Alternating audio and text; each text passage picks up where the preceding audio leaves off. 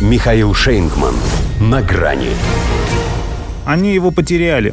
Байден выпал из публичного пространства. Здравствуйте. На грани. Ищут пожарные, ищут полиция, в морге звонили, звонили в больнице зря, ищут в эфирах, не могут найти. Деда, лет эдак 80. Мы его потеряли. С надеждой на лучший смысл этого слова говорят одни. Поди отходит, подразумевая совсем не отходняк от фиаско на Ближнем Востоке, подхватывает другие. Уж три дня как сквозь землю. Едва сдерживается, чтобы не добавить «туда ему и дорога третья». Не дождетесь, присек всех сразу белодомовский Джон Кирби. Президент прилично занят. Если вы не видите чего-то, это не значит, что не происходит много разных дел. Не стал он уточнять, над чем именно трудится его шеф, но и так понятно, что речь идет о тех самых документах, с которыми один такой ЕБН уже работал. Хотя этому-то куда еще пить? Разве что таблеточки. Тут на канале Fox News раскопали, что во время публичных мероприятий только на них и держится. Наш отырчик уже не вставляет. При этом он все последние дни проводит встречи с высокопоставленными представителями администрации, разбираясь с проблемами американцев. Подобрала пресс-секретарь Джо Байдена Карин Жан-Пьер синоним нашему «у него крепкое рукопожатие».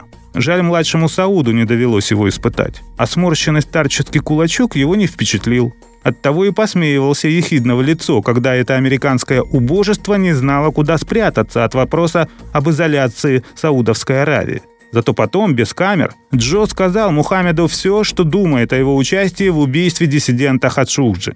Или не сказал, или хотел сказать, но забыл, или решил, что достаточно сказать, что сказал. В общем, сказал или не сказал, это уже не вопрос. Вопрос, зачем надо было вести его тело в такую даль, если все изначально понимали, что это порожняк? Ответ.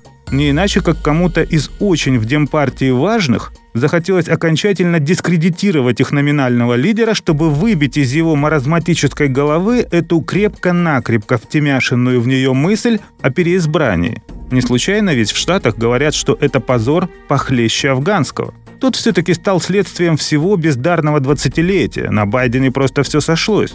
А саудовский провал – это уже его личная заслуга.